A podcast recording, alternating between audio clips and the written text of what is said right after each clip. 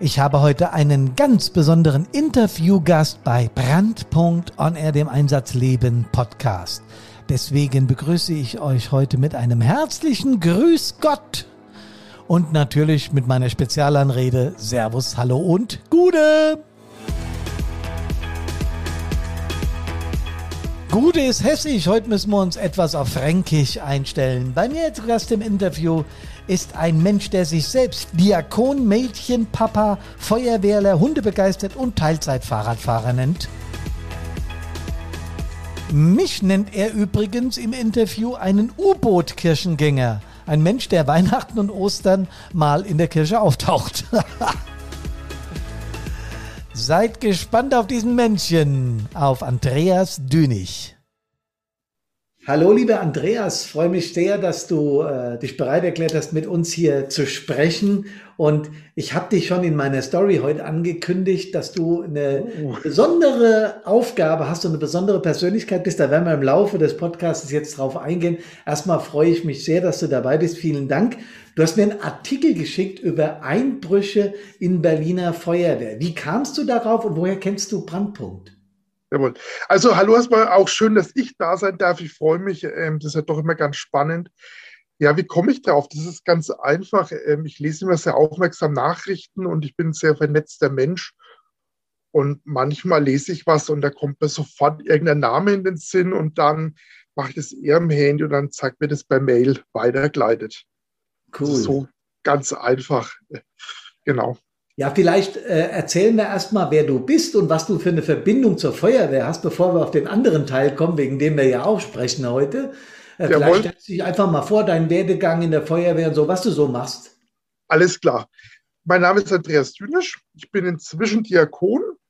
Mit 13 war ich das noch nicht. Da hat nämlich bei uns, ich komme aus einem ganz kleinen, als hätte ich fast kuhhaft gesagt, aus einem kleinen Dorf mit, mit 300 Einwohnern und ja, da hat der Kommandant damals, wollte Jugendfeuerwehr gründen, die sind rumgelaufen bei allen im Menschen im relevanten Alter und haben gesagt, hast Bock mitzumachen? Zack, war ich dabei, ja. Und dann war ich mit, ich glaube mit 13,5 oder so ähnlich, war ich dann in der Jugendfeuerwehr. Ähm, bin dann ein halbes Jahr später, weil ich nicht schnell genug am Baum war, war ich Jugendsprecher in der Jugendfeuerwehr. Aha. Ja, genau. Ja, dann geht, wie es halt immer so ist, das geht ja dann alles so seinen Werdegang. Da bin ich einmal umgezogen, weil ich ein Vorpraktikum gemacht habe. Da, da war ich, wie alt war ich denn da, 16. Da habe ich mal so ein, darf man nicht so laut sagen, so ein Dreivierteljahr Feuerwehrpause so ein bisschen gemacht, mhm. weil ich bin 20 Kilometer weit weggezogen. Dann bin ich nach Rummelsberg gezogen zur Diakonausbildung und da bin ich dann so, so richtig in Feuerwehr eingestiegen und da so die was man halt so macht, an Lehrgängen gestartet, Truppmann, Truppführer und was halt sonst so alles dazugehört. Ja, und als Diakon bin ich halt auch schon ein wenig rumgekommen. Das heißt, glaube ich, habe jetzt schon so fünf oder sechs Feuerwehren von innen gesehen. Mhm. Mal, mal länger, mal kürzer.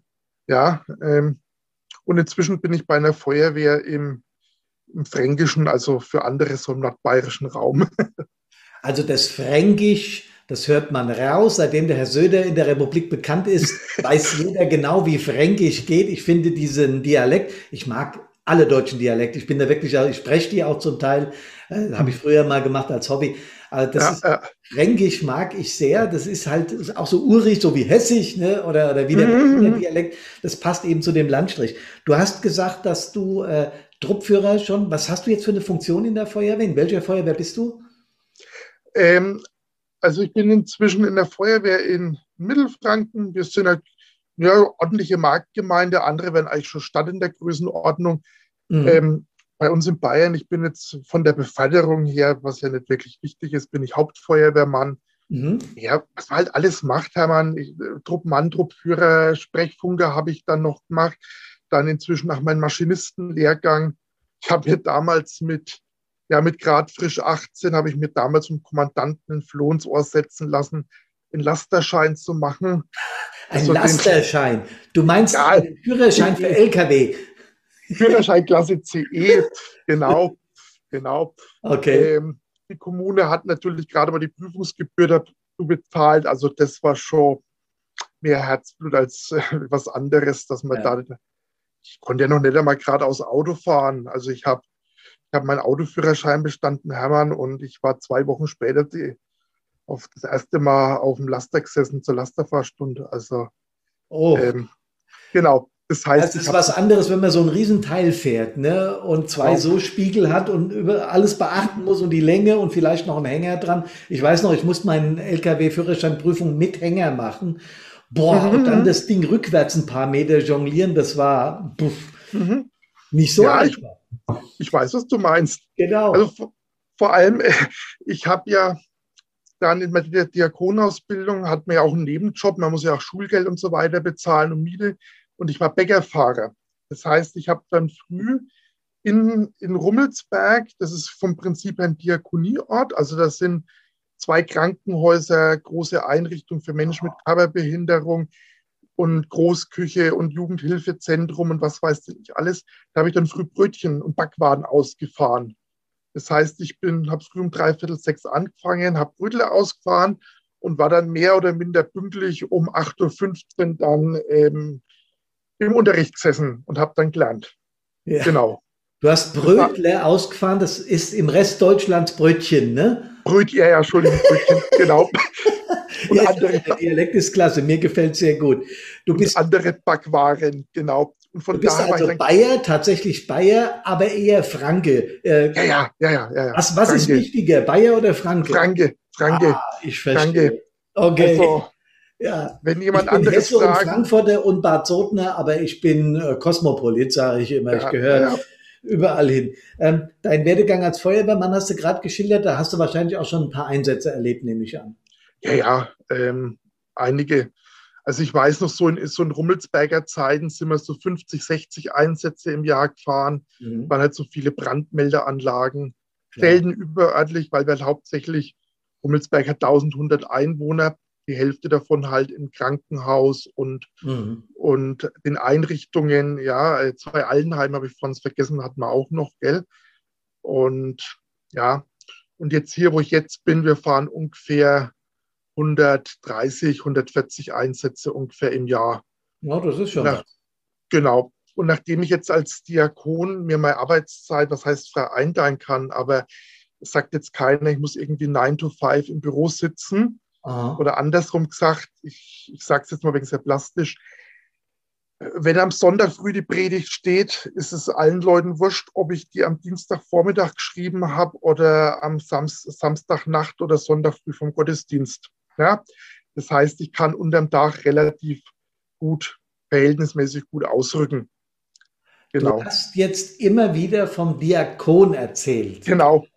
Ähm, das ist auch das, was, was mich unglaublich interessiert und wo ich, äh, wie ich auch auf dich gekommen bin, äh, weil du mir geschrieben hast und da stand dann Diakon Andreas, da dachte ich, was ist denn ein Diakon? Nur bin ich äh, evangelisch und bin in der Kirche, mhm. aber ich wusste definitiv nicht, bin ich ganz ehrlich, was ein Diakon mhm. ist. Ich weiß, dass du es bist und deine Frau mhm. auch. Erzähl doch mal, was macht ein Diakon? Was ist denn das? Ist das ein Fach? Genau. Äh, nee, nicht ganz, nicht ganz. Ähm, ich fange mal so rum an, ich wäre oft gefragt, weil es bei unseren katholischen Mitbrüdern und Schwestern so ist, dass ja der Diakon so eine Art Durchgangsamt. Da wird man erst einmal Diakon, ist es so ein, zwei Jahre lang, dann Kaplan, dann Pfarrer. Mhm. Bei uns ist Diakon fertig. Also ich bin Diakon, bis ich in Pension gehe. Da wird sich vermutlich nichts dran ändern. So ganz theoretisch könnte ich noch eine Pfarrverwalter-Ausbildung machen. Aber das ist eher theoretisch. Ja. Aber zurück zu den Basics wir sind wenig so die eierlegende Wollmilchsau ähm, in der Kirche. Ich bin von der Fachausbildung her Erzieher, das ist vielleicht auch nochmal ganz gut zu wissen. Mhm. Also so ganz theoretisch könnte ich morgen im Kindergarten das Arbeiten anfangen. Das heißt, wir als Diakone haben eine theologische und eine pädagogische oder eine fachliche Ausbildung. Okay. Das heißt, hier bei uns in der Kirchengemeinde mache ich überwiegend Kinder- und Jugendarbeit, also Kindergruppe, Kindergottesdienst. Bei uns heißt es Konfi 3. Also was so bei den Katholiken dann so Kommunion, Kommunionkurs ist, man ist bei uns Konfi 3, das kann man ganz gut vergleichen. Ich stehe aber auch genauso am Sonntag auf der Kanzel ähm, mhm. und predige oder darf das Abendmahl einsetzen, das darf ich auch. Ähm, also ich mache übrigens so alles in der Kirche oder so der klassische Geburtstagsbesuch zum 80. dann. Ähm, ich sage mal, wenn jetzt nicht Corona wäre, sitze ich dann zusammen mit dem Herrn Bürgermeister, dem Vereinsvorsitzenden, wo das Geburtstagskind war und ich, wir sitzen dann zusammen da und gratulieren dem Geburtstagskind dann. Also das ist so, ja, und dann mache ich halt noch ein bisschen Notfallseelsorge und ach, naja, was man halt sonst so alles als Diakon halt noch macht. Ja, das ist, das ist eine spannende Frage. Ich hatte, äh, natürlich habe ich den Begriff schon mal gehört, Diakon. Ne? Mhm. Aber mir war nicht klar, dass das ein, ich sage jetzt mal, facherähnlicher Job ist. Äh, Im mhm. Prinzip hast du ja auch gesagt, du bist Erzieher. Du, du hast da also auch so ein bisschen Fable für die, für die emotionale Seite. Ja. Mhm. Gut, weil da ist ja Brandpunkt auch zu Hause. Ähm, was mich aber interessiert ist, ähm, wenn man diesen Bezug hat, du weißt ja, dass es auch ganz viele Menschen gibt, die sagen wir mal eher kirchenkritisch eingestellt mhm. oder sagen wir religionskritisch. Man, mhm. man ja immer wieder mit, jetzt wieder Beispiel Israel, äh, Libanon, da gibt's ja Krach wegen, wegen religiöser mhm. unterschiedlicher Auffassung. Was sagst du Menschen, die sagen wir mal einen Tick kritisch sind äh, der Kirche gegenüber? Ich frage das auch aus dem Hintergrund, weil bei mir in der Feuerwehr war das immer, wir haben auch ganz viel Fahrzeug neu wird eingesegnet. Das war bei uns so. Mhm. Ja. Mhm. Und, und vieles mehr. Und äh, also auch ein Bezug zur Kirche, äh, gerade noch mehr noch früher, als wir nicht so digital aufgestellt waren. Und da gab es immer eine ganze Menge Kameradinnen und Kameraden, die fanden das gut. Es gab aber auch welche, die fanden es nicht gut. Die sagen, ich will mhm. mit Religion nichts zu tun haben oder so, äh, mag ich nicht.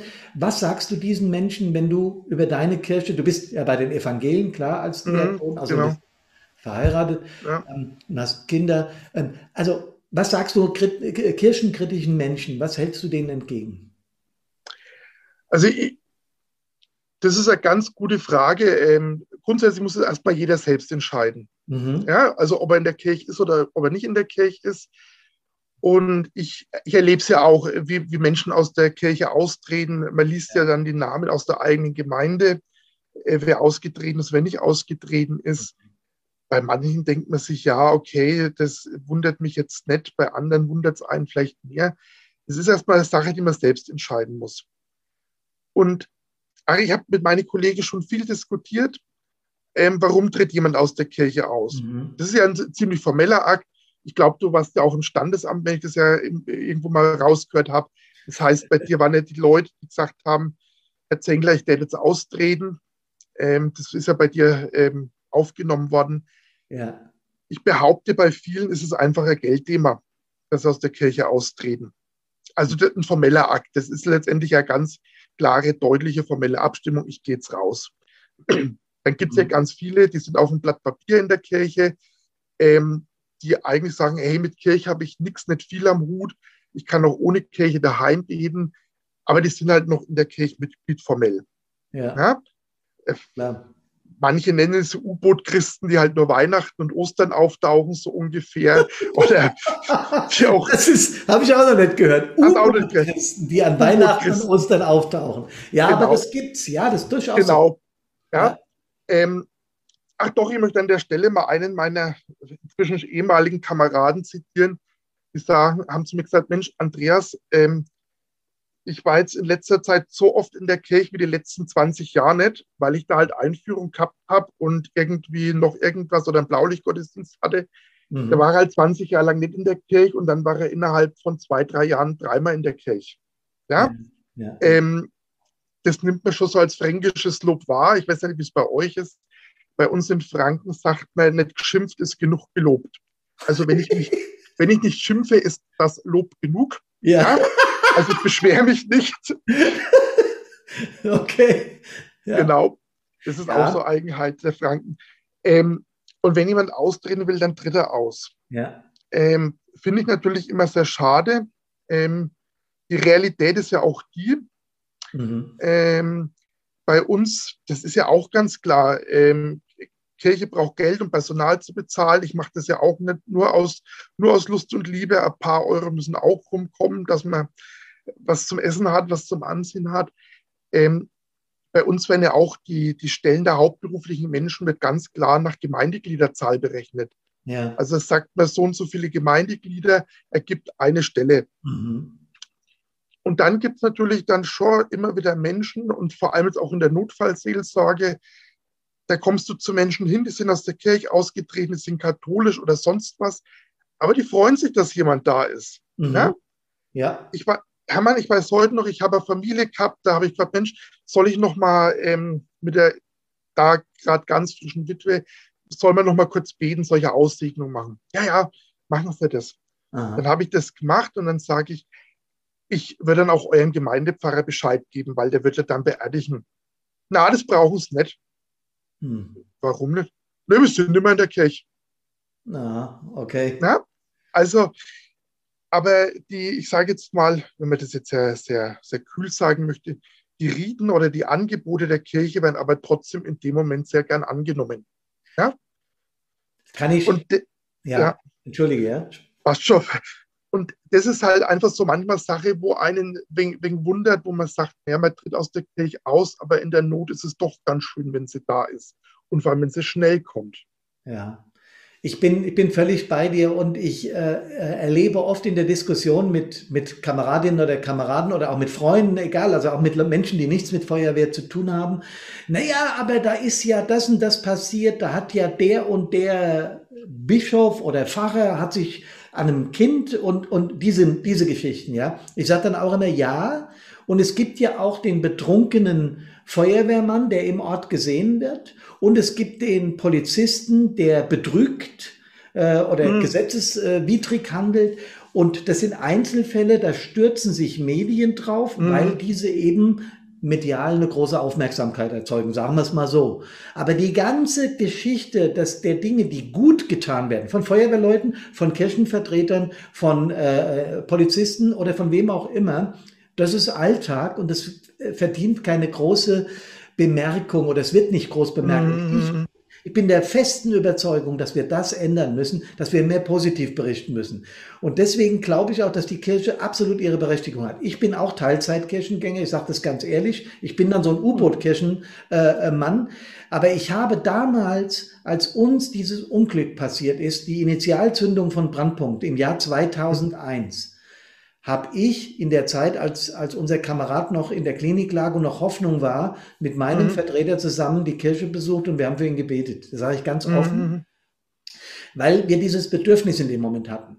Und der Pfarrer war auch dabei, als wir dann unseren Kameraden, er war katholisch, der, der katholische äh, Pfarrer war dabei, als wir unseren Kameraden in den Tod begleitet haben. Mhm. Es war eine unglaublich schwere Situation und der Pfarrer Schäfer, ich darf seinen Namen nennen, der ist hier in unserer Stadt sehr bekannt, ähm, er war, ist nicht mehr Pfarrer, aber er war damals Pfarrer und er hat uns unglaublich unterstützt. Der war da, der hat uns zugehört. Auch, der Evangel auch die beiden evangelischen Pfarrer aus unserer Kommune waren da.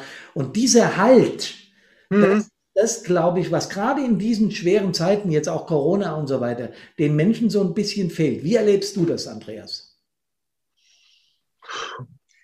Darf ich noch mal einen ganz kurzen Schritt zurückgehen? Gerne. Ähm, ja. ja.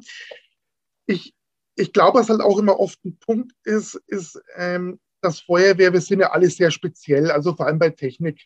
Mhm. Ähm, und ich glaube, wenn da irgend schon, also ich weiß nicht, manchmal geht es mir so, ich weiß nicht, es geht, glaube ich, manchen anderen Kameraden auch so, wenn irgendjemand über Feuerwehr predigt oder ein Fahrzeug segnet oder äh, weit oder wie auch immer. Mhm. Und dann sagt er halt irgendein Wort, was wir gar nicht benutzen. Ja, also äh, ich glaube, kein Feuerwehrmann würde Spritze sagen, das sagt jeder Strahlrohr. Ja. Und wenn dann der Pfarrer Spritze sagt, ja, oder zur Tragebare sagt, also ich glaube, dann rollen sich schon dem einen oder anderen Kameraden, der Kameradin die Fußnägel hoch und denken sich, oh, von was erzählt denn der schon wieder? Der hat doch keine Ahnung, gell? Ja, ja, ja. Da, da sind wir natürlich auch sehr kritisch manchmal. Und ich glaube, das ist natürlich auch ein Punkt, wo sich natürlich dann viele Kollegen, Kolleginnen natürlich dann schwer tun. Ja? Mhm. Oder die reden halt so viel. Ja. ja. also das würde alles viel schneller gehen, wenn nicht so viel reden. Und dann reden sie auch noch von Zeug, wovon sie keine Ahnung haben. Das macht der Feuerwehrler, die Feuerwehrlerin nicht. Ähm, und das ist jetzt auch ein wenig so mein Ansatzpunkt, wo ich natürlich den ganz großen Vorteil habe. Ich bin Feuerwehrler. Ich, ich, ich weiß, wie es läuft. Ich mhm. weiß, dass es halt der Strahlrohr und keine Spritze ist. Und das sind halt keine Sauerstoffflaschen. Das weiß ich auch. ähm, ich war lang genug Geräteträger. Ja, ja ähm, und ich glaube, das ist natürlich auch für viele Feuerwehrleute einfach wichtig, ähm, jemanden zu haben, der Ahnung von der Materie hat, mit dem er drüber reden kann. Ja. ja? die muss ich nicht alles 23 Mal erklären. Ja? Das ist so, ja. Äh, also ich denke, das ist nochmal ein wichtiger Punkt. Da sind wir manchmal sehr eichkritisch, glaube ich schon. Mhm. Aber ja, so ist es halt, gell? Und jetzt so zur Corona-Zeit oder man bemüht sich immer schon nah bei der Gemeinde zu sein. Mhm. Und ich laufe, ich, ich, wohne in meiner Gemeinde, das ist mir sehr wichtig. Es gibt ja Kollegen, die wohnen gar nicht in der Gemeinde, die wohnen außerhalb. Ich habe einen Hund, ich bin viel zu Fuß unterwegs. Ähm, und es ist fantastisch, was sich da an Gesprächen entwickelt. Einfach ganz niedrigschwellig. Mhm. Da läuft der Diakon vorbei, man grüßt natürlich, um Gottes Willen, alles andere wäre undenkbar. Und dann ja. kommt man halt schnell ins Gespräch. Und das ist das Wichtigste. Ja. Ähm, also so Angebote zu sagen, komm, wir machen irgendwo einen Termin aus, dann reden wir miteinander, komm, kannst du vergessen. In der Begegnung, in dem Moment geschieht was. Und ähm, Hermann, das sage ich auch so ganz ehrlich, es ist manchmal faszinierend, ähm, wenn Menschen mit einem reden wollen, das ist gar kein Problem im Internet, eine Telefonnummer rauszufinden oder und dann kommen sie und dann reden sie mit ein. Das ist in Ordnung. Mhm. Dann gibt es andere Leute, die tun so, als ob sie nicht googeln könnten. Das nervt mich manchmal wenig, weil das sagt man, komm, wenn du wissen möchtest, wo ich wohne, ja, also du musst hier bei mir in der Gemeinde, also ich glaube, wenn du spätestens den dritten gefragt hast, dann weißt du, wo ich wohne. Das ja. ist kein Geheimnis bei uns. Und ich bin der Letzte, der die Tür zulässt und nicht mit Leuten spricht, ja. Ähm, aber ein bisschen Eigeninitiative braucht man schon. Ja, ich renne auch nicht. Aber da, ich will dir nicht widersprechen an der Stelle, aber es ist manchmal du, äh, diese, die, die emotionale äh, Seite von uns Menschen. Ja? Mhm. Also wir, wir glauben, ich glaube, viele von uns denken, dass mit Denken alles getan ist. Ja? Ich erkläre es immer so, hier ist das Hirn, das ist der Hirnstamm und mhm. das ist die Hirnrinde. Und im Hirnstamm sitzt die Emotion, in der Hirnrinde sitzt der Verstand, also das, das Rationale. Mhm. Der, der Hirnstamm ist viel älter. Das heißt, die Gefühle, die wir haben, Triebe, Gefühle, all das, was uns ausmacht, ist viel älter wie der Verstand. Äh, und deswegen äh, fällt, es fällt trotzdem vielen Menschen schwer, mit ihren Emotionen umzugehen. Jetzt bist du auf der emotionalen Seite tätig, ich ja auch auf der mental-emotionalen mhm. Seite. Ich merke, dass es da Hürden gibt. Aber ich glaube, mit deiner Sprache, da bin ich jetzt mal ganz ehrlich, Andreas, die ist sehr sympathisch, die ist sehr offen. Danke. Schaffst du es auch, diesen Gedanken, den Kirche hat, ja, der ja jetzt erstmal gar nichts mit Heiligsprechung oder irgend sowas mhm. zu tun hat, sondern Seelsorge ist ja was ganz anderes. Was ist denn eigentlich für dich Seelsorge? Das ist eine gute Frage. Zuhören.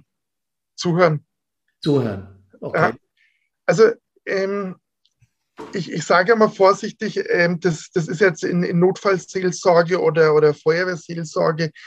Ähm, du hörst dir erst einmal zu mhm. und dann ähm, kommen ja auch Fragen bei Menschen. Also berühmt, berüchtigt, wie kann Gott es zulassen, dass sich jetzt mein Mann, meine Frau, der Vater meiner Kinder umgebracht hat oder die Mutter oder wie rum auch immer. Ja? Ja, ja.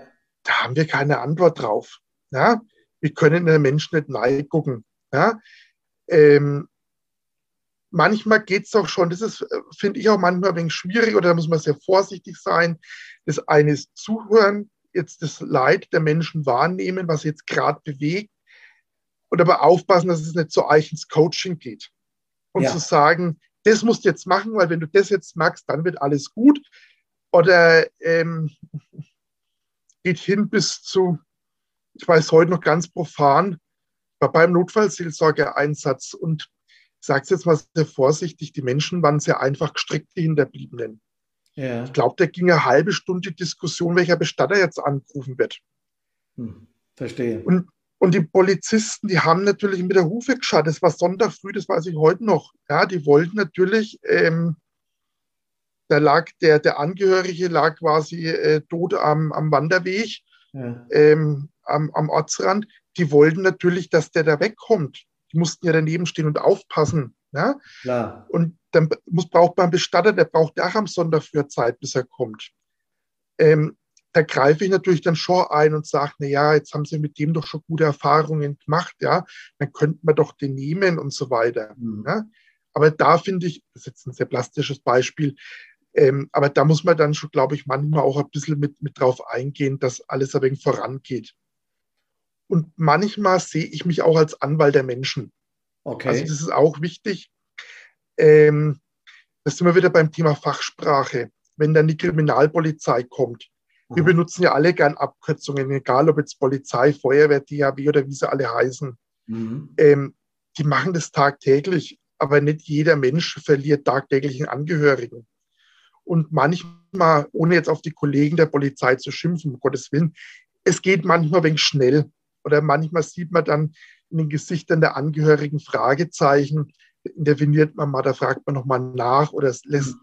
Abkürzungen erklären damit die das jetzt auch verstehen, was da jetzt gerade passiert oder über was die Polizei da jetzt spricht.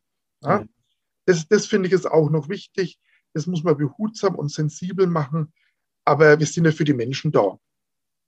Du, Du sprichst gerade, äh, hast ja jetzt auch von einer Extremsituation gesprochen, wenn ein Verwandter stirbt und äh, am, am, Wegrand liegt und du kommst mit deiner Mannschaft hin und sollst helfen und so. Und dann mhm. sprichst du schon in deiner Funktion, du merkst ja auch, du spürst ja, was da passiert. Und äh, wenn, wenn diese Angehörigen dann, äh, äh habe ich immer wieder erlebt, sie sind einfach hoch verzweifelt. Sie sind mhm. Sie wissen überhaupt nicht mehr emotional, was ist hier los. Rational verstehen sie schon überhaupt nicht.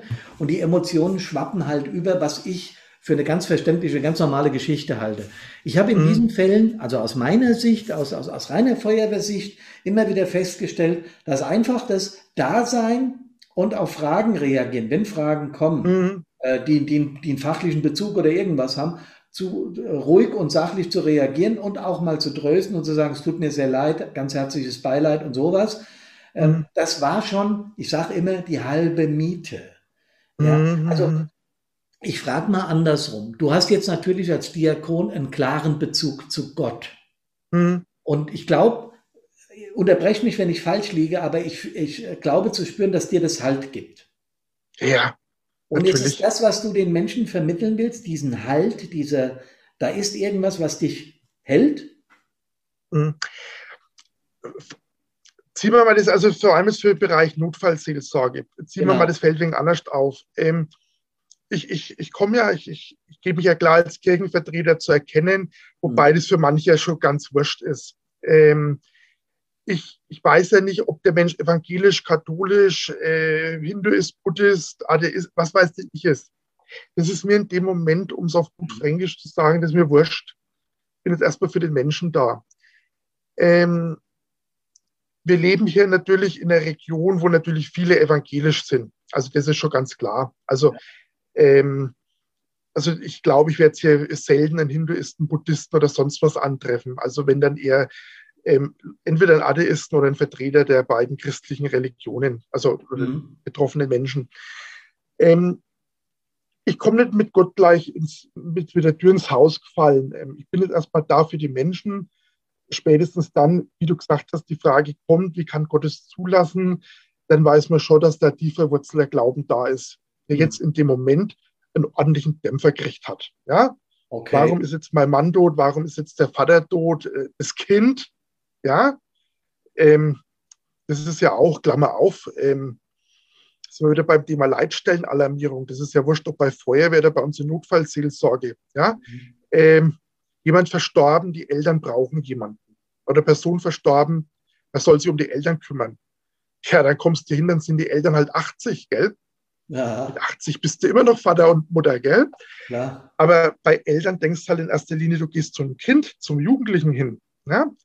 Ähm, also das ist genauso wie auch in Feuerwehr. Man stellt sich auf eine gewisse Situation ein und merkt vor Ort, ach du liebe Zeit, da habe ich mich jetzt sauber, jetzt sauber aufs Glatteis kommen. Klammer zu. Ähm, ich bemühe mich schon, dass diese Delle jetzt da vielleicht einen Glauben, Zuversicht bekommen hat, äh, was heißt auszuwetzen, ja, aber mhm.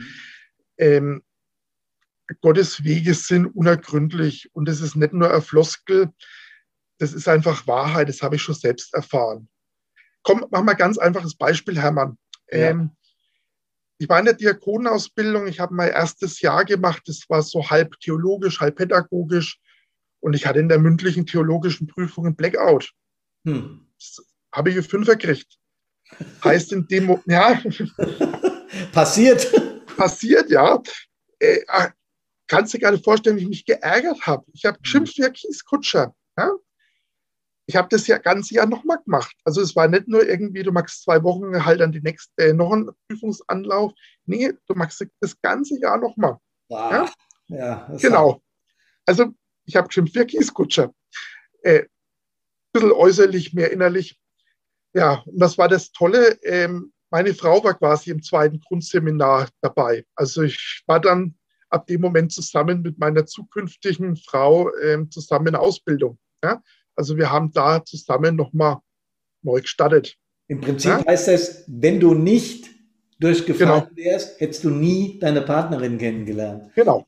Genau. Und das meinst du mit Gottes Wege sind unergründlich, ne? Ganz genau, so ist es, darauf wollte ich raushämmern. Ja, um ja. Gottes Willen, da geht es jetzt nicht darum, dass jetzt jemand tot ist. Ähm, das ist jetzt natürlich erfreulich und jetzt, naja, dass man jetzt ein Jahr verloren hat, um Gottes Willen, ähm, das äh, hätte man auch so auskalten. Naja. Aber äh, was ich damit sagen wollte, manchmal erkennt man halt erst hinterher, warum das so gelaufen ist oder nicht gelaufen ist. Äh, das ist auch, ja. mit, mit meiner Zuversicht. Und natürlich, wenn du einen Angehörigen verlierst, ist das immer, jetzt hätte ich fast ein böses Wort gesagt mit Sch am Anfang, das ist immer schlecht. Gar ja. keine Frage. Und das macht dich traurig, das macht dich betroffen. Und das ist auch, worauf du gerade raus wolltest, glaube ich auch. Die Bandbreite ist spannend, wie Menschen darauf reagieren. Ja. Ja? Genau. Von der, der Angehörige kommt zum Einsatzort und weint bitterlich, ja, und fragt, es kann nicht sein, der lebt noch, ähm, ihr habt doch nur nicht gescheit nachgeschaut. Ja. Bis hin, ich habe schon Todesnachricht mit der Polizei überbracht. Ähm, das war, war Mutter mit zwei Kindern, ich sage mal im Grundschulalter. Gott. Ich war so, also ich war, sie hat es aufgenommen, der Polizist hat sein Sprüchel erzählt, das hat er gut gemacht. Ich war zehn Minuten später wieder vor der Haustür gestanden. Ja? Ja. Vielleicht, weil jetzt der Laden laufen musste, weil es war früh um vier oder so ähnlich, ja. Die hat halt gewusst, jetzt in zwei Stunden, eineinhalb Stunden stehe ich auf, mache die Kinder fertig, gehe in die Schule, ich gehe auf die Arbeit, es muss jetzt laufen. Da kann ich jetzt nicht noch lang irgendwie mit jemandem ja. rumplaudern. Das, das, ist ein guter Aspekt, Andreas. Sorry, wenn ich dich da unterbreche, aber das Bitte. ist ganz wichtig an der Stelle, weil das passiert ja bei uns im Einsatz auch. Wir müssen im Einsatz funktionieren. Ich erkläre das in mhm. meinen Webinaren immer so, dass du in dem Moment dein Wissen abspulst, selbst wenn du ganz schreckliche Sachen erlebst. Ich erzähle von einem Einsatz, wo ich eine, bei einer jungen Frau, die im äh, zerdepperten PKW äh, verstorben mhm. ist, äh, ganz nah an ihr dran war als Angriffstruppführer, weil ich musste sie rausschneiden, ja. Und mhm. sie, offenen, sie hatte so ein Bläschen, so, so ein das letzte Lebensbläschen habe ich das genannt vor dem Mund. Mhm. Ich werde das Bild nie vergessen. Aber ich habe in dem Moment 0,0 drüber nachgedacht und dann habe mein, meine Schere angesetzt, mein Spreizer angesetzt, äh, von meinem Gruppenführer Befehle entgegengenommen und gesagt, hier schneid da, mach so. Dann haben wir sie raus, haben sie in den, in den, in den Sarg gelegt und dann sind wir zurückgefahren auf die Wache und auf der Rückfahrt zur Wache ist mir es komisch geworden. Erst hm. da habe ich begriffen, emotional, was da gerade passiert ist. Und dieses Bild und da merkt man, wie stark aus meiner Sicht Emotionen sind, ähm, äh, habe ich immer, habe ich immer dabei. Das ist, ist in meinem Unterbewusstsein mhm. abgespeichert, weil es mit so einer starken Emotion verknüpft ist. Das heißt, was ich dich eigentlich fragen will, ist diese, diese Emotionalität, die ja gerade auch in unserem Land, sagen wir mal, nicht so gern bearbeitet wird, ja, aber die ist natürlich mächtig vorhanden. Wie machst du das den Leuten klar, wenn du als, du bist ja, du hast ja selbst schon ein paar Mal gesagt, in der PSNVE tätig, ne? Also mhm. Der psychosozialen Notfallversorgung für Einsatzkräfte oder genau. auch für Angehörige, natürlich als Diakon. Mach beides, genau. Du machst alles, ganz klar. Aber wie gehst du damit um? Spürst du die Emotionen deines Gegenübers, wenn du mit ihm sprichst? Wie machst du das? Ja, man spürt's. Und das Wichtige ist halt auch immer, ähm, die Leute müssen halt aber auch mit einem reden wollen. Manchmal kann man schon anpieksen und sagen, puh, wie schaut es denn bei dir aus? Ähm, der letzte Einsatz war jetzt nicht ganz so geil. Ähm, wie geht's dir? Manche reden drüber, manche nicht. Das ist ganz unterschiedlich. Mhm. Wo ich schon echt gute Erfahrungen gemacht habe, sind wirklich auch das Thema Nachbesprechung. Ja. Also wirklich ähm, eigentlich auch in diesem SBE oder halt in diesem Debriefing, Diffusing und so weiter. Mhm. Ähm, lass mich mal das Pferd von der anderen Seite aufzäumen, Hermann. Mhm. Ähm, ich war schon oft genug bei, bei Wohnhausbränden dabei. Da ist gerade jemanden in der Familie, ein Menschen, ist gerade das Haus weggebrannt. Ja? Mhm. Das ist Schrott. Der kann da drin nicht mehr wohnen. Ja? Und um es jetzt ganz plastisch das zu sagen, der hat ja nicht einmal mehr für den nächsten Tag eine frische Unterhose. Ist ja verbrannt, ist ja alles weg. Mhm. Ja? Was macht denn das mit dem Menschen? Ja? Der hat jetzt kein Dach mehr über dem Kopf. Mhm. Ja? Der, der, steht neben dir, der schaut zu, wie du löscht.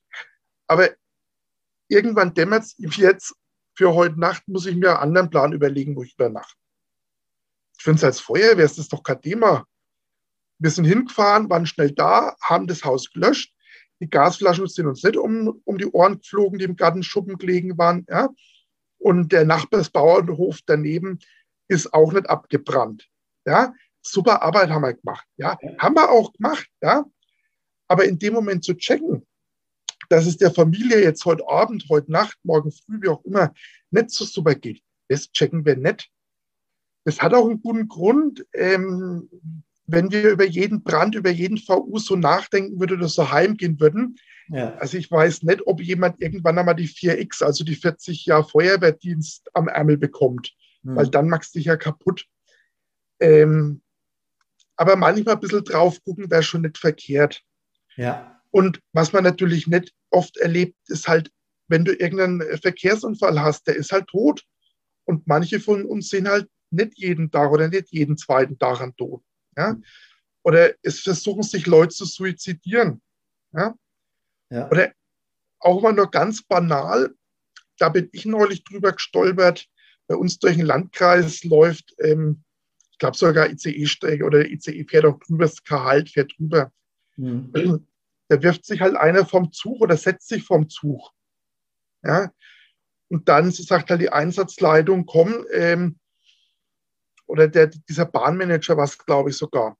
Ganz ein Bursche, großer Typ, hat gesagt, ey, super, jetzt haben wir alles geklärt.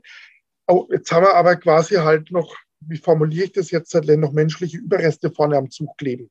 Äh. Ähm, jetzt muss ich noch ein Stück bis zum nächsten Bahnhof fahren. Naja, kommt da alarmier mal schnell die Feuerwehr, die spritzt schnell mit dem Stellangriffschlauch runter. Da ist es schnell runtergespritzt. Als Feuerwehr sind wir hilfsbereit, wir kommen. Aber was macht denn das mit dem, mit dem Angriffstruppführer, wie du gerade gesagt hast, der spritzt es jetzt runter. Und er checkt doch, das war jetzt Curry, was ja. er da gerade runterspritzt. Ja? Damit geht man unterschiedlich um. Wir sind halt manchmal leider noch sehr harte Buben. Ja. Der Gruppenführer hat gesagt, wir sind alarmiert worden, dann machen wir es halt. Ja?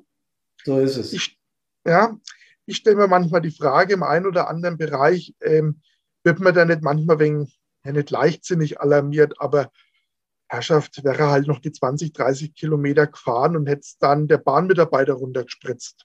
Ja? Fragezeichen. Ich weiß es nicht. Ja? Das ist ein sehr guter Ansatz, Andreas. Und äh, das, du hast automatisch meine nächste Frage eingeleitet, ohne dass du es wahrscheinlich gewusst hast. Nee. Genau, genau darum geht es Carina und mir, als wir Brandpunkt gegründet haben. Und äh, jetzt, wir sind jetzt im dritten Jahr. Wir haben jetzt drei Jahre lang ein E-Learning entwickelt, was wir äh, den, den Feuerwehr nahebringen werden, wo wir auf diese Dinge im Vorfeld eingehen wollen. Jetzt wollen wir keine Einsatzbeispiele zeigen, wo man an einem, an einem Zug menschliche Überreste abspritzt, sondern wir wollen die Gedanken der Menschen und die Emotionen dahin leiten, dass sowas passieren kann. Das heißt, die PSNV macht eine wahnsinnig wichtige Arbeit aus meiner Sicht, äh, dass sie hinterher da ist mit Spezialisten, weil da braucht es Spezialisten, um diese Dinge aufzufangen, sowohl bei den Angehörigen wie auch und vor allem auch bei unseren Leuten. Mhm. Sind Helden, ja, das kriegen wir oft genug gesagt und bescheinigt. Ja, und das ist auch einer der ganz großen Triebfedern, warum wir zur Feuerwehr gegangen sind. Weil das toll ist, jemand zu helfen, sagen wir mal übersetzt, dann ist man auch ein Denk, so würdest du sagen, der Held. Ja, na klar. Aber es gibt Situationen, die nehmen dich mit, die machen dich fix und fertig. Und ich glaube, wir müssen diese Dinge auch präventiv ansprechen. Und dafür gibt's uns jetzt. Was hältst du von einem präventiven Ansatz? Super, absolut wichtig. Komm, machen wir mal ein Beispiel, Hermann. Ja. Ähm, also ich, ähm, mein Geräteträgerlehrgang, also Atemschutzgeräteträgerlehrgang ist jetzt schon ein paar Jahre her. Mhm. Ähm, aber gut, ich habe sicherlich einiges wieder vergessen. Ich kann mich aber nicht daran erinnern, dass mir Lehrgangsleiter auf der Feuerwehrschule gesagt hat, wenn du da reingehst, am Boden kriegst, nichts siehst, kann es dir vielleicht passieren, dass du irgendwann in der Leiche greifst, weil der gerade verbrannt ist. Ja. ja. Ich kann mich nicht daran erinnern. Ich weiß nicht, Hermann, wie war es bei dir? Hat dir jemand das gesagt? Nee, Andreas, danke für, den, für, den, für, den, für die Überleitung, weil ich wollte auch gerade darauf eingehen. Ich habe das erste Mal davon gehört im Baustein B bei uns auf der Hessischen Landesfeuerwehrschule in Kassel, äh, mhm. äh, als ich erklärt bekommen habe, was Führungsaufgaben sind. Ab Gruppenführer gehst du, so ist das bei uns, in Bayern ja. wird es ähnlich sein, äh, oder in Franken, um Gottes Willen. Nein, nein, das ist schon Ordnung. Ja. Das, das sind wir schon Bayern, das, das ist schon Ordnung. Ja. Ähm, also da habe ich das das erste Mal gehört und im, im Baustein A und B, da geht es um Führungskompetenzen und dann geht es auch um Einsatznachbereitung und sowas. Da habe ich das das erste Mal gehört, aber das war sagen wir mal, so ein Nebenprodukt des, äh, für, für, diesen, für, für dieses ganze Spektrum. Und genau das, was du beschreibst, habe ich damals, als ich zu Hause lag mit 40 Grad Fieber und es hieß Kamerad verunglückt und ich bin hoch wie eine Tarantel und bin an die Einsatzstelle und mein Kamerad wurde gerade in den RTW verfrachtet und hat das Ganze nicht überlebt. Ein paar Jahre später ruft mich einer vom Gleisbett an und sagt, ich sitze äh, auf, auf dem S-Bahn-Gleis, ich kann nicht mehr, Hermann. Ich, ich kann mhm. einfach nicht mehr. Dann habe ich ihn runtergequatscht. Und beim, mhm. habe ihn dann abgeholt und habe ihn in die Psychiatrie gebracht. Und beim zweiten Mal hat er mich nicht mehr angerufen. Das heißt, er hat ernst gemacht. Und das sind mhm. Dinge, die prägen dich. Die machen dich Absolut. in dem Moment fix und fertig. Du bist, du bist überhaupt nicht mehr lebensfähig. Ich war nicht mehr lebensfähig in dem mhm. Moment. Ich habe Gott sei Dank viele Kumpels gehabt, die haben das begriffen und hatten einen tollen Stellvertreter, der mit mir gemeinsam diese Dinge besprochen und geregelt hat. Das waren noch die Zeiten, wo wir dann öfter in der Kirche waren. Mhm. Hin sind und haben einfach mal für uns eine halbe Stunde gebraucht, um Ruhe zu haben. Auch das ist ja, Kirche ist ja ein Ort, wo man Ruhe finden kann, ja, und, und in sich gehen kann. Und wenn ich damals das alles nicht gehabt hätte, viele Menschen, die sich um mich gekümmert haben, mitgekümmert, und ich war ja der Chef und der Helfer, ja. alle anderen gekümmert, bis ich dann selbst fast zusammengebrochen bin. Mhm. Deswegen bin ich bei deinem Ansatz, ähm, wir müssen reden oder wir müssen zuhören oder wir müssen einfach da sein. Ja, selbst mhm. wenn jemand nicht reden will und wir sind da. Aber zurück zum präventiven Ansatz. Ich bin überzeugt davon, dass wir diese Dinge zumindest mal in Feuerwehrsprache, und das macht dich ja als Diakon auch aus, du sprichst die Sprache der Feuerwehrleute. Mhm. Genau das tun wir auch. Ich habe 42 Jahre aktiven Dienst hinter mir, 30 Jahre Führungserfahrung und ich rede mit den Menschen in ihrer Sprache. Und das ist das, was dann manchmal zu kurz kommt, wenn jemand kommt, der von Feuerwehr, du hast es vorhin treffend beschrieben, ja, genau. keine Ahnung hat und dann einem Feuerwehrmann erzählen will, wie sein Einsatz funktioniert. Kann nicht ganz hinkommen. Ne? Nee, nee. Was sind deine Erfahrungen aus der PSNV? Was hast du da für Erfahrungen gemacht? Oh, viele. Also ich bin jetzt seit jetzt muss ich mal ganz kurz überlegen, ich bin jetzt seit zehn, fast elf Jahren Notfallseelsorger, also mhm. quasi hauptberuflich. Feuerwehrseelsorge mache ich ja ehrenamtlich. Mhm. Das mache ich seit, Moment, lass mich kurz überlegen, seit acht Jahren hier für uns im Gebiet der Marktgemeinde. Da habe ich also quasi alle Feuerwehren, wo zu unserer Marktgemeinde gehören. Ja. Und seit, Moment, jetzt lass mich mal nicht lügen, eineinhalb Jahre, ungefähr ein Jahr, eineinhalb Jahre bin ich auf Kreisebene, auf Landkreisebene der stellvertretende Feuerwehrseelsorger. Okay. Ähm, also ich, ich, durfte schon einiges sehen, ähm, einige Einsätze.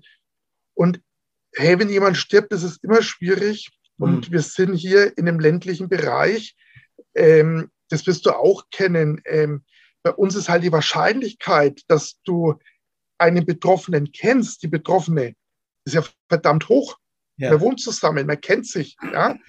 Also ähm, das macht es manchmal noch ein wenig, was heißt spannender, aber manchmal halt noch, ähm, das ist äh, krass. Ich weiß heute noch, da war ich aber nur als, ähm, da war ich als Feuerwehrmann dort. Von daher springt man da nicht in die Notfallseelsorge oder in die, in die ähm, na, Feuerwehrseelsorge. Wir sind alarmiert worden, kurz nach eins oder, oder zwei so in der Ecke. Mhm. VU-LKW, zwei LKW. Das war halt aber nur so ein Stichwort aus der Leitstelle. Ja. In Wirklichkeit waren das zwei Linienbusse, die ineinander gefahren sind. Ei. Kurz nach Schulschluss. Hm. Genau. Das hat alles in allem, muss man wirklich sagen, ähm, rein technisch war das ein super Einsatz. Das ist äh, spitzenmäßig gelaufen. wir haben das Beste aus der Situation gemacht, muss man wirklich so sagen. Aber äh, es ist halt krass, gell? Und dann ähm, macht es halt manchmal was mit Feuerwehrleuten. Ja? Oh ja. Die kommen dann so ein, dann spricht man drüber, man bietet Hilfe an und bemüht sich halt so gut wie möglich zu helfen. Das Wichtige ist aber immer, und das ist das, was du schon angesprochen hast, finde ich als Führungskraft. Das Wichtige ist, die Führungskraft muss das vorleben. Das ist, finde ich, ganz wichtig, ähm, weil es ist ja letztendlich, bös hat ja auch ein Arbeitsunfall in Anführungszeichen, wenn ja. ich da betroffen bin. Das heißt, wenn ich zum Doktor gehe oder zum Psychotherapeuten gehe, nach ein paar Kennenlernstunden muss das ja bei Berufsgenossenschaften, was weiß ich, laufen. Ja? Dann muss ja der Kommandant auch sagen, ja, das ist passiert. Aber es gibt halt genügend Kameradinnen und Kameraden, die sagen, oh, nee, davor habe ich Angst, als Weichei abgestempelt zu werden, wenn ich dann zum Kommandanten gehe und sage, ich brauche da Hilfe. Hm. Also das finde ich ist ja ganz, also mein ganz großer Wunsch an Führung, ja wirklich offen zu sein, das auch zu signalisieren, das ist ganz wichtig. Und das, äh, da wegbereitend zu sein, das ist das eine. Ja, das ist ganz wichtig. Und eben auch die Leute dafür präventiv zu sensibilisieren, wen kann ich denn anrufen? Wen gibt es denn da? Ja? Und vor allem, sind wir mal ehrlich, wir reden doch auch nur am liebsten mit Leuten, die wir kennen. Ja. So ist es. Äh, wir haben auch genau deshalb diesen Ansatz gewählt in, in, in dieser Zeit, wo wir jetzt entwickelt haben, dass dieses äh, E-Learning, das wir anbieten werden, anonym gemacht werden kann. Zu Hause am mhm. Rechner über vier Wochen. Erstmal mhm. verstetigt sich dann das Erlernte nach vier Wochen. Das ist mhm. ja bewiesen. Und vor allen Dingen kann ich, wenn ich am Rechner sitze und mich präventiv mit so Sachen befasse und keiner ist dabei, auch mhm. meine Emotionen hochkommen lassen oder spüren mhm. Das sieht mich keiner, da muss ich mich nicht schämen. Das muss ich eigentlich sowieso nicht. Aber das ist gerade in unserer Männerwelt, deswegen sei es, wir müssen mehr Frauen in die Feuerwehr packen. Äh, gerade in unserer Männerwelt ist das noch weit verbreitet. Und habe ich selbst hier in unserer Feuerwehr erlebt. Ich habe bei dir rausgehört, du hast es auch erlebt. Andreas, wenn ich dich frage, weil wir sind schon fast eine Stunde am Schwätzen. Ja, so schnell. Ja, äh, wenn ich dich frage, wie geht's denn in Zukunft mit der Freiwilligen Feuerwehr hin? Was ist deine Ansicht? Was glaubst du, äh, werden wir es schaffen? Die Zahlen sind ja leider rückläufig. Äh, 17 Prozent in, in 25 Jahren haben wir verloren an Mitgliedern. Äh, bei den Freiwilligen meine ich. Mhm. Wo geht's hin mit der Freiwilligen Feuerwehr? Was glaubst du? Schwierige das Frage. das ist eine ganz gute Frage. Also ich, ich merke, dass halt Feuerwehr vor allem jetzt, ich sage mal, auf den kleinen Dörfern oder im ländlichen Bereich, ich nenne es mal so, ist das, sagen wir mal, der zentrale Kit der Gesellschaft. Mhm. Ja? Also meine Mama wohnt in einem Dorf mit, ich glaube, 50 Einwohner sind es inzwischen noch. Ja? Mhm. Da ist Feuer, also gibt es eine Feuerwehr-WhatsApp-Gruppe, die deckungsgleich mit der Ortsgemeinschaft ist. Ja? da ist halt jeder drin. Ja? ja und es ist deckungsgleich mit der Ortsgemeinschaft. Und wenn es da keine Feuerwehr mehr geben tät, ja, puh, zappenduster. Ja. Und jetzt, du hast ja neulich ähm, in einem, ich bin ein wenig hinten dran mit dem Podcast zu hören, du hast mal einen über Sollstärke gemacht, gell? Ja. Ein Podcast Sollstärke in der Feuerwehr. Naja, ob da die Sollstärke überhaupt noch da ist, ach du liebe Zeit, ich glaube es eher nicht oder höchstens auf dem Blatt Papier, wenn ich jetzt so halb offen das sagen darf. Ja, ja. Ähm, aber es ist für die für Dorfgemeinschaft wichtig. Ja? Ähm, letztendlich ist bei einigen halt schon klar, Herrschaft, ey, wenn das echt brennt, da kommt die Feuer, kommt die Stützpunktwehr. Und die haben das Feuer gelöscht, da sind wir noch nicht einmal ausgerückt oder haben uns gerade fertig umgezogen. Ja, also so viel Realismus ist dann schon bei manchen, sicherlich nicht bei allen, aber bei manchen schon da. Das ist übrigens sehr überspitzt gesagt, Hermann, gell? Also ganz wichtig, aber ja. es, es ist, es ist für die Dorfgemeinschaft, finde ich, wichtig. Also so überspitzt finde ich es gar nicht, Andreas, weil ich habe in diesem Podcast gesagt, und das war der letzte Woche, habe ich über Zusammenlegung von Feuerwehren gesprochen. Mhm. Und es gab unglaublich viele Rückmeldungen, auch schon sehr kritisch, die gesagt haben, ja, aber wir haben wieder Sollstärke, wir haben eine größere Wache und die Hilfsfrist halten wir trotzdem ein. Das bezweifle ich auch überhaupt nicht. Und das ist auch an manchen Stellen absolut sinnig. Aber ich kann nachweisen, dass wir in Deutschland in den letzten 20 Jahren von 28.000 Feuerwehren 6.000 verloren mhm. haben, Freiwillige. Das Ach, heißt, die haben sich zusammengelegt, die sind ja nicht verschwunden. Mhm. Aber es gibt ganz viele Feuerwehrleute, und jetzt komme ich auf dein Statement, die sagen, ich identifiziere mich mit meinem Ort. Und deswegen bin ich dort in der Feuerwehr. Ja, wir haben auch fünf Einsätze im Jahr, auch zehn. Ja, mhm, genau. aber ich bin auch da, weil ich mich mit meinem Ortsteil identifiziere. Und die gehen genau. dann weg, wenn sich Feuerwehren zu einer größeren zusammentun. Das mhm. heißt, ich möchte verhindern, und das war meine Botschaft, dass wir immer mehr professionalisieren, größer aufpusten, aber dabei dieses kameradschaftliche, dieses Gemeinschaftsgefühl verlieren. Äh, das war so meine Botschaft, die ich habe versucht rüberzubringen. Mhm. Habe ich jetzt so verstanden, als würdest du es ähnlich sehen. Ja, was ich denke ich auch noch eine ganz wichtige Nummer ist, und da spreche ich jetzt sehr allgemein, ähm, wir haben halt oft Stützpunktwehren, große Wehren, wo es halt einen federführenden Kommandanten gibt, und ich weiß jetzt nicht, ich möchte niemandem bösartige Sachen unterstellen. Mhm. Ähm, ich glaube, manchmal muss man gut darauf achten, dass Mittel, die zur Verfügung stehen, also meist ist es ja Geld oder ähm, Equipment, Einsatzkleidung, dass das fair und ordentlich verteilt wird. Ja. Und wenn man dann von manchen Feuerwehren so hört, na ja, gute Stützpunktwehr, die kriegt die neuen geilen Überklamotten und die abgelegten, das bekommen halt die dann, die, die Ortsteilwehren, naja, also ich weiß ja nicht, äh, wie ich mich dann als Ortsteil werde. Doch, ich weiß, wie ich mich als Ortsteil werde führen würde. Das muss ich jetzt nicht weiter ausführen. Ja, ja, also ich ja. denke, wenn man da fair und ordentlich miteinander umgeht und vor allem zusammendenkt und ähm, das wirklich, finde ich, wichtig auf Augenhöhe macht. Ja? Also wir sind alles Feuerwehrler. Und bloß weil wir jetzt in der Stützpunktwehr sind, sind wir nicht besser, schöner, größer, doller. Wir sind alles Feuerwehrleute. Ja? egal ob wir mit dem Anhänger ausrücken oder mit dem HLF 2016, ja, oder was weiß denn ich, oder einen riesen Danke haben. Ja, ich glaube, das ist manchmal wichtig. Das würde auch noch, und da glaube ich, ist jetzt der Anknüpfungspunkt, ich glaube, das macht manchmal Motivation kaputt, so ein Verhalten.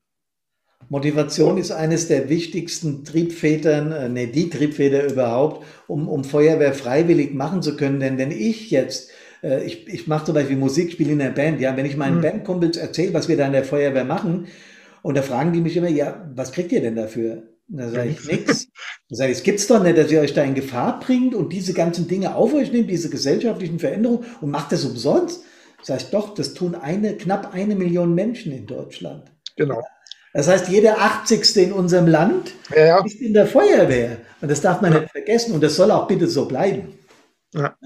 Und ich finde da wichtig, dass eben allein mit solchen Sachen, glaube ich, kann man schon viel machen, weil ich glaube, allein dadurch machen sich manche Stützpunktwehren im Vergleich zu Außenorten, ist jetzt meine Vermutung, tut man sich manchmal, wenn kann, gefallen. Und ich, ich erlebe Kameraden, die sind sehr leidensfähig. Habe die Ehre, sind die leidensfähig, was die mit sich machen lassen, um beim Hobby Feuerwehr zu bleiben. Ja. ja ähm, und ich fände es schlimm, wenn noch weitere Feuerwehren eingespart werden müssen. Also ich finde Feuerwehr wichtig.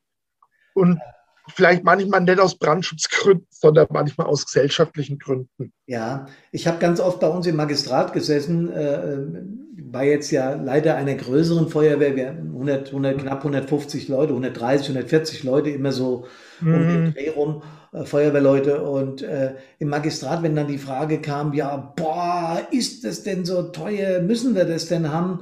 Dann habe ich immer die Frage gestellt, überlegen Sie sich mal, was passiert, wenn wir das nicht hätten. Ja. Also ich rede hier von der, von der Uniform. Bei mir kommt es nicht in Frage, dass die kleinere Feuerwehr, wir haben drei Stadtteile unterschiedlicher mhm. Größe. Und wenn einer zu mir gesagt hätte, die im kleinen Stadtteil fahren nicht so viele Einsätze, gibt denen die abgetragenen Klamotten, hätte ich äh, ganz ohne Witz gesagt, dann müsst ihr euch einen neuen Chef suchen. Das mache ich nicht mit. Ja. Das, das, sorry, aber ähm, genau. Leute, wir zahlen zwischen 200 und 500 Euro für einen Helm auf dem Kopf. Wir müssen auch was investieren für das, was im Kopf stattfindet. Ja, ja. ja. Und ja, das ist auch meine Argumentation, wenn einer sagt, Brandpunkt, was, ein Webinar kostet Geld? Ja, wir sind eine Firma, aber überlegt euch, wir haben tollste mhm. Equipment auf der Welt, wir haben eine super Ausbildung, aber wie bereiten wir unsere Leute, sagen wir mal, mental auf Einsätze vor? Schwierig, müssen wir drüber reden. Ja. Andreas, wir könnten, glaube ich, fünf Podcaste machen. Ich bin ganz ja. sicher. Und ich habe mir zum Schluss einen Spruch für dich aufgehoben, der in allen Feuerwehren, glaube ich, bekannt ist, aber der durch dich für mich eine ganz neue Tragweite gewinnt, weil ich lang nicht mehr über Gott oder Kirche nachgedacht habe. Aber es heißt ja nicht umsonst, und vielleicht kannst du uns den Spruch nochmal interpretieren, Gott zur Erde, den Nächsten zur Wehr, einer für alle, alle für ein. Was sagt ja. dir das? Oh, das sind jetzt ganz, das sind jetzt die ganz großen Bögen. Ich habe schon geahnt, dass es auf dem Spruch rausgeht, Hermann. Ich habe es geahnt, wie du es angekündigt hast. Ähm, ja, es ist halt ein Ehrenamt, gell, als Feuerwehr. Und ähm, jetzt, jetzt könnte man ganz biblisch, ah, komm, ich erlaube mir einen kleinen biblischen Ausflug noch am Ende. Ähm, Jesus sagt dann ähm, im Matthäus-Evangelium, ja, ähm, der geringste, äh, was, was du den Geringsten getan hast unter euch, das hast du mir getan. Ja? Also vom Prinzip her, was du dem Obdachlosen am Straßenrand getan hast, das hast du mir getan. Also mhm. vielleicht können wir da so in den Bezug herstellen. Ähm, das ist vielleicht unser Lohn, vielleicht sogar auch, was wir quasi dem, dem Verletzten, der Verletzten, dem betroffenen Menschen, was wir dem Gutes getan haben. Das haben wir nicht nur ihm, sondern auch ähm, ja, Gott gut getan.